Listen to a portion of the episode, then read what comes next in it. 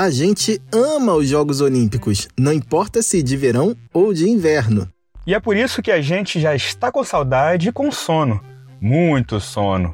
Pega um café e ouve isso. No ar, ouve isso.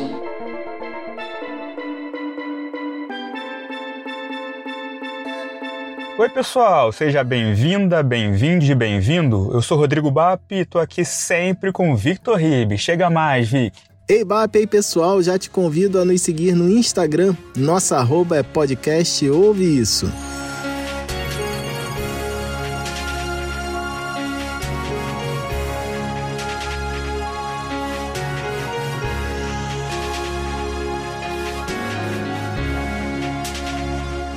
Finalmente começaram os Jogos Olímpicos de Verão Tóquio 2020. Começaram e já acabaram. O atraso de um ano, você sabe, foi causado pela pandemia de Covid-19, que não terminou também, sabemos. Esse contexto faz com que essa Olimpíada já seja histórica, muito diferente das anteriores. A primeira Olimpíada que eu lembro de ter assistido foi a de Barcelona em 1992. É mesmo, cara. De nome, eu tenho lembrança dos Jogos de Seul em 1988. Mas lembro de torcer muito pelo vôlei e pela natação do Brasil em Barcelona 92. De lá para cá, eu lembro até de alguns detalhes, mas a que me marcou mesmo foi a Rio 2016. É a minha cidade, foi a primeira em que eu pude assistir e também quando eu tive a oportunidade de cobrir uma Olimpíada. Na primeira temporada a gente falou bastante sobre como é o clima olímpico. Foi no episódio 9. Isso, naquele episódio a gente contou sobre a história dos Jogos Olímpicos de Verão da Era Moderna, as músicas que marcaram a competição e diversas curiosidades. A gente falou no episódio 9 que usamos o termo Olimpíada para falar dos Jogos Olímpicos, mas na verdade Olimpíada é um intervalo, normalmente de quatro anos entre as edições do evento. Para não ficar repetindo, agora vamos focar na edição deste ano, que foram jogos da 32ª Olimpíada. E foram jogos de verão mesmo. Os termômetros nipônicos chegaram aos 40 graus com alguma frequência e o pessoal estranhou tanto calor. Outro dia eu vi um jornalista dizer que o clima é quente e úmido como o da floresta amazônica. Bom, mas vamos falar do Japão. Esses Jogos de Tóquio começaram muito antes da pandemia que provocou o adiamento. Foi no dia 7 de setembro de 2013, mas não tem nada a ver com a independência do Brasil. É que naquele dia ocorreu uma sessão do Comitê Olímpico Internacional que escolheu a cidade de Tóquio como sede da Olimpíada. Foi na cidade de Buenos Aires, na Argentina. A candidatura japonesa foi apresentada em janeiro de 2011. Junto com ela competiram na primeira etapa Doha, no Catar, Madrid, na Espanha Istambul, na Turquia, e Baku, no Azerbaijão. Na fase seguinte, disputaram as capitais japonesa e espanhola, além da cidade turca. Na final, entre Tóquio e Istambul, os japoneses levaram a melhor, como vocês já sabem, né? 62% dos votos. Tóquio é a única cidade asiática a sediar duas Olimpíadas de verão. A primeira foi em 1964, e outras duas cidades japonesas sediaram os Jogos de Inverno, Sapporo, em 1972, e Nagano, em 98. E já que estamos falando nas Olimpíadas de Inverno, a edição mais recente, de 2018, foi em Pyeongchang, na Coreia do Sul. E a próxima será em Pequim, na China, concluindo uma trilogia de jogos no Extremo Oriente. Voltando aos Jogos de Verão, esta edição marcou a estreia de sete modalidades olímpicas: beisebol, karatê, escalada esportiva, skate, surf, basquete 3x3, BMX freestyle ou bicicross, estilo livre em bom português. Ao todo foram 40 modalidades em diferentes categorias. O Brasil esteve representado em 35 delas. E por falar em números, você sabe quantas medalhas de ouro estavam em disputa, BAP? Cara, não sei exatamente, mas centenas, né? Imagino. Isso, foram algumas centenas, ao todo 339 medalhas de ouro em jogo. A modalidade com maior número delas foi o atletismo, que teve 48 pódios. E Vic, tem competição rolando desde o dia 21, mas a abertura oficial da Olimpíada foi no dia 23 de julho e o encerramento nesse 8 de agosto. O dia com mais medalhas em disputa foi o penúltimo, com 34 pódios, e teve hino brasileiro. O futebol masculino levou para casa o ouro. Já é a edição mais vitoriosa do Brasil, com recorde de medalhas. E no dia do encerramento também subimos ao pódio com a seleção de vôlei feminina. Tiveram também a tradicional maratona e outras 11 medalhas de ouro. Foram 201 delegações presentes em Tóquio, a do Brasil teve 311 atletas e foi a segunda maior da história. Perdeu apenas para Rio 2016, quando 465 desportistas formavam o time Brasil. Mas acabou tendo a performance melhor que aquela de 2016, com mais medalhas e mais medalhas de ouro. Bom, a maior delegação dessa Olimpíada foi a dos Estados Unidos, com 630 atletas. O Japão teve a segunda maior quantidade de competidores, 552. Já a menor delegação foi a de Aruba, com apenas um atleta, do tiro, que foi convidado a participar e voltou para casa com a 35ª colocação entre os 36 competidores na categoria dele.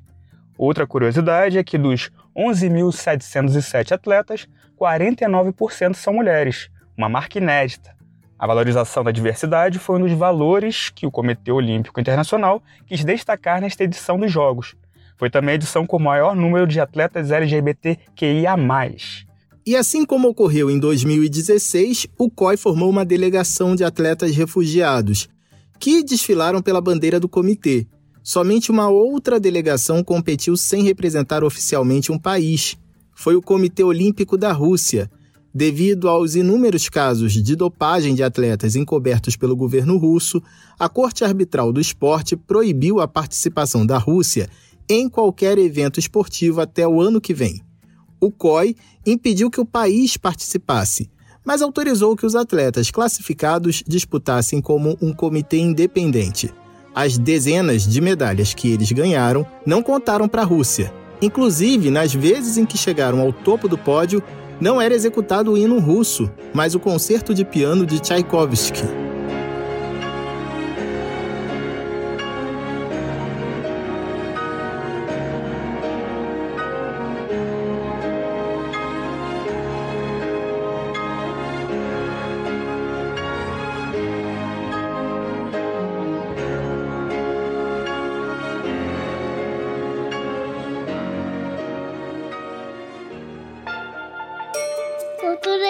Comportamento.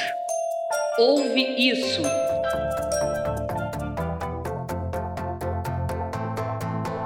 O governo de Tóquio reservou um fundo de 400 bilhões de ienes, ou mais de 14 bilhões de reais, para cobrir o custo total dos jogos. Isso incluiu investimentos na expansão do sistema de transporte público e a reforma de vias expressas, Triste é a gente lembrar que no Brasil também havia esse plano de deixar um legado, mas a Avenida Brasil, no Rio de Janeiro, está em obras até hoje, sem o corredor de ônibus que deveria ter ficado pronto para a Copa de 2014 e depois foi adiado para os Jogos do Rio 2016. Isso sem falar nos locais de competição.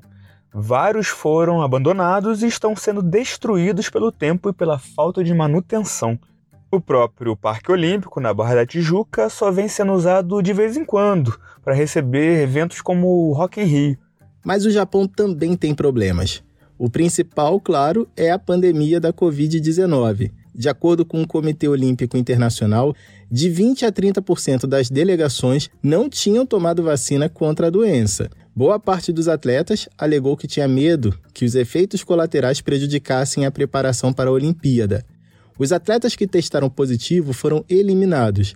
Mas, mesmo sem público nos locais de competição e com testagem dos atletas a cada dois dias, a circulação de gente acabou resultando em vários recordes de casos confirmados em Tóquio.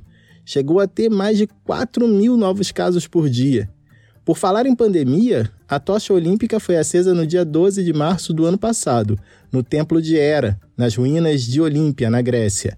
Na véspera, a Organização Mundial da Saúde tinha declarado que o mundo enfrentava uma pandemia. Mesmo assim, o revezamento ocorreu, apesar dos atrasos, e a pira foi acesa na cerimônia de abertura. E essa prometia ser a Olimpíada da Alta Tecnologia, afinal foi em Tóquio. Mas, por motivo de segurança, houve uma série de restrições. As autoridades japonesas proibiram o uso de equipamentos tecnológicos durante o revezamento da tocha olímpica e também durante os jogos. Será que foi por isso que o Douglas Souza, do vôlei, gravava os vídeos para redes sociais no quarto da Vila Olímpica ou no deslocamento, mas não nos locais de competição? Por falar em Vila Olímpica, o motivo dessas restrições veio do medo de repetir o incidente dos Jogos de Munique, em 1972. Naquela edição, um grupo terrorista invadiu a Vila dos Atletas, matou duas pessoas e fez nove reféns. A Olimpíada chegou a ser interrompida. No caso dos japoneses, eles ainda têm o trauma do ataque com gás sarin ao metrô de Tóquio em 1995. E em 2019, um outro grupo terrorista usou drones para explodir uma refinaria na Arábia Saudita.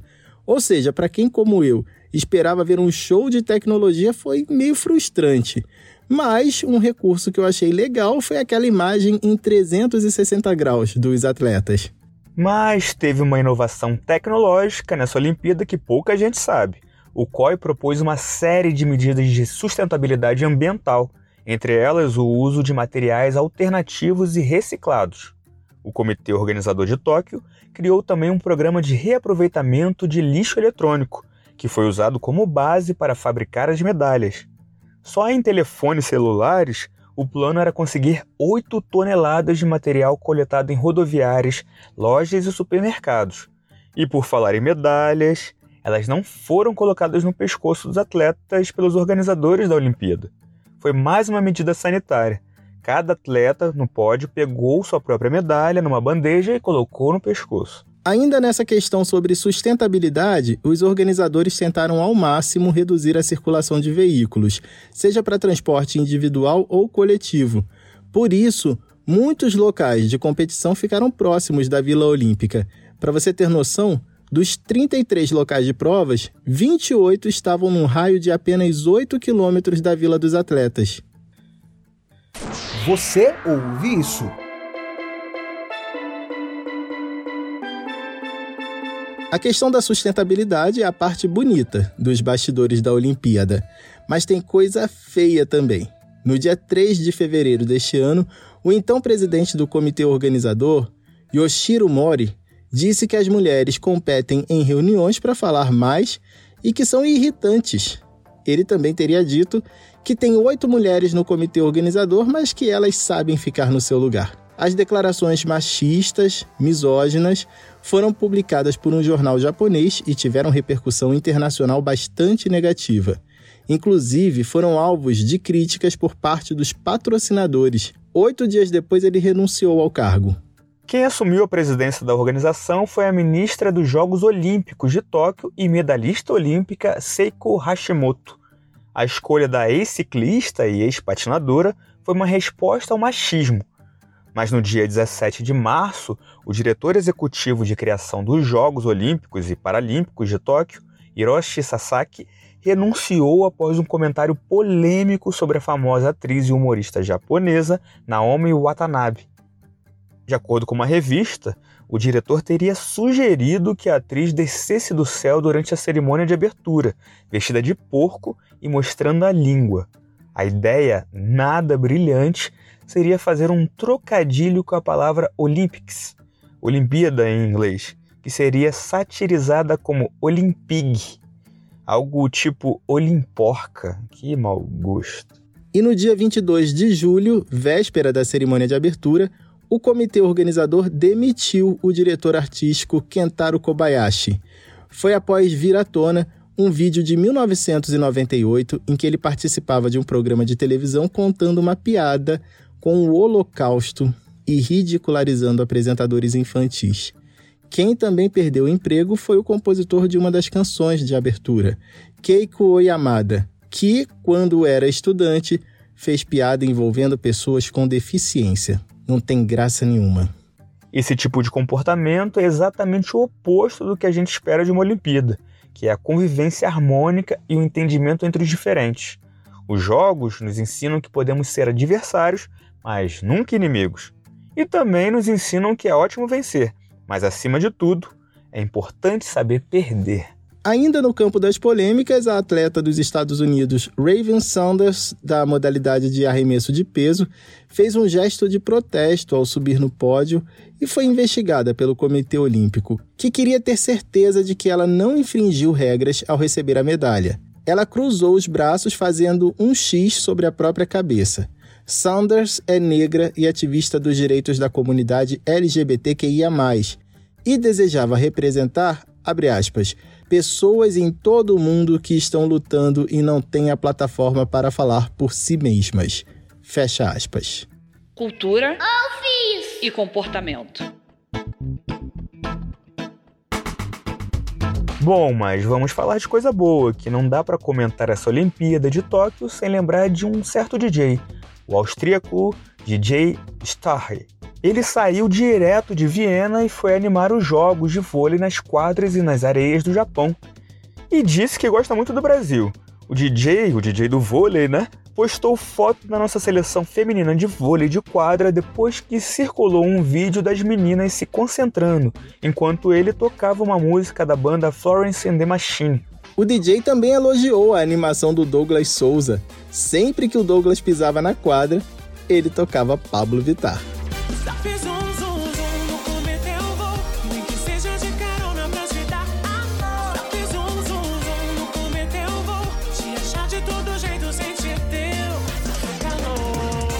O DJ do vôlei disse que ama a música brasileira. Acha o sertanejo universitário muito animado, mas é fanzaço mesmo do Raça Negra.